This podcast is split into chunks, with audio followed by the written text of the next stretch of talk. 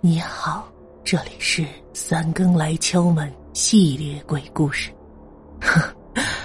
别怕，我是陪伴在你午夜的声音主播，凡人雨声。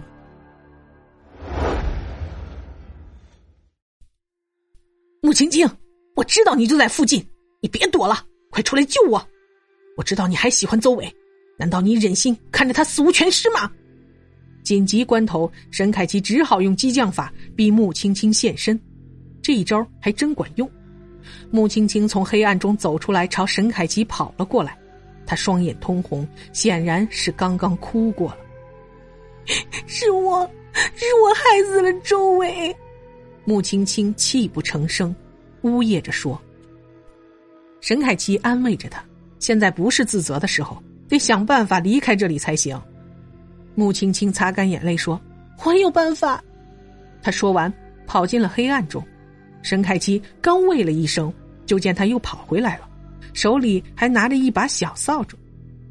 这这也是凶扫帚？沈凯奇惊愕的看着穆青青。穆青青点点头：“对，马修以为他制作的凶扫帚只有一把，事实上他在制作的凶扫帚里还隐藏了一把小的凶扫帚。”事情越来越复杂了，沈凯奇听得一头雾水。穆青青只好迅速的将事情的原委说了出来。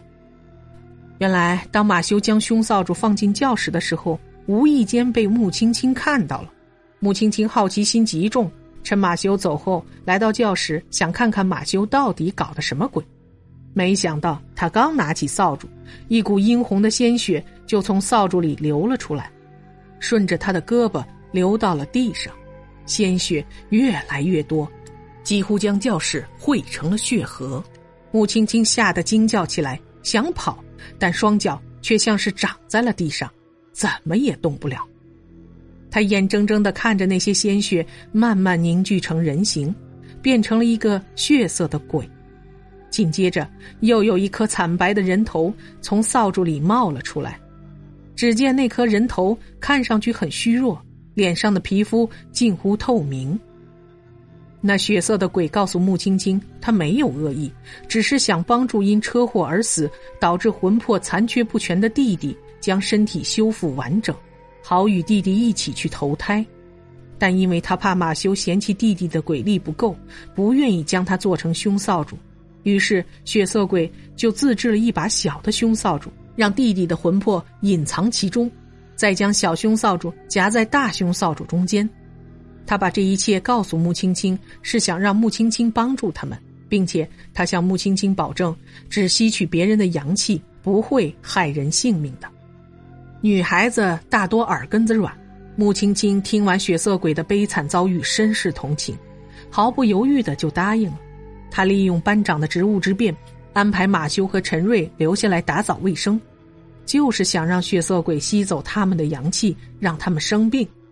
马修为了治好自己的瘸腿，竟然用凶扫帚害人，让他生病，算是对他的一点小小的惩罚吧。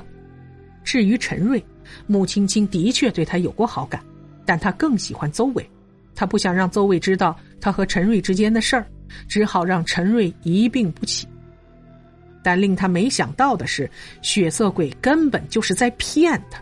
而且血色鬼只杀死了马修，而留下了陈瑞。陈瑞受到马修的鬼魂以及血色鬼的威胁，要求穆青青陪他演一场戏，将邹伟骗到教室。穆青青想拒绝，又怕陈瑞将他们之间的事儿告诉邹伟，只好佯装答应陈瑞。邹伟来到教室之后，穆青青一直暗中观察着一切，他想趁机救出邹伟，再引诱马修的鬼魂。与血色鬼杀死陈瑞，然而一切都不受他的控制。邹伟被他们抓住了，他却懦弱的只能躲起来。这把小熊扫帚是我趁血色鬼出去追邹伟那会儿偷偷拿走的，我们可以用它来威胁那个恶鬼。穆青青坚定的说，眼睛里再也看不到一丝畏惧。好，沈凯奇随身附和。砰一只惨白的人手将教室的门击出了一个大洞，朝着穆青青的胸口袭来。沈凯奇眼疾手快，一把将穆青青拉开。然而，砰砰砰，一连几下，教室门上就被那只惨白的人手击出了好几个大洞。紧接着，马修那颗高度腐烂的脑袋从其中的一个大洞里钻了出来，咧着嘴，诡异的笑着。